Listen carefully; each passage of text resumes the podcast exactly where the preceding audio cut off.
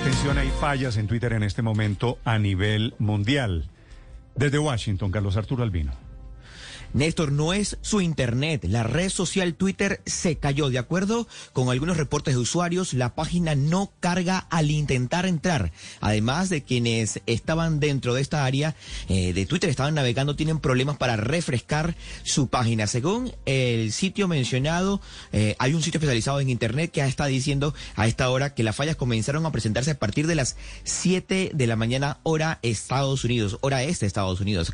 Así hace una hora y media aproximadamente. Sin embargo, fueron incrementando poco a poco la falla. A esta hora, Néstor, todavía la red social Twitter presenta fallas. Es decir, usted ingresa, no puede refrescar la página, no puede tampoco eh, incluso mencionar, en muchos casos, ni siquiera ingresar a su cuenta, Néstor.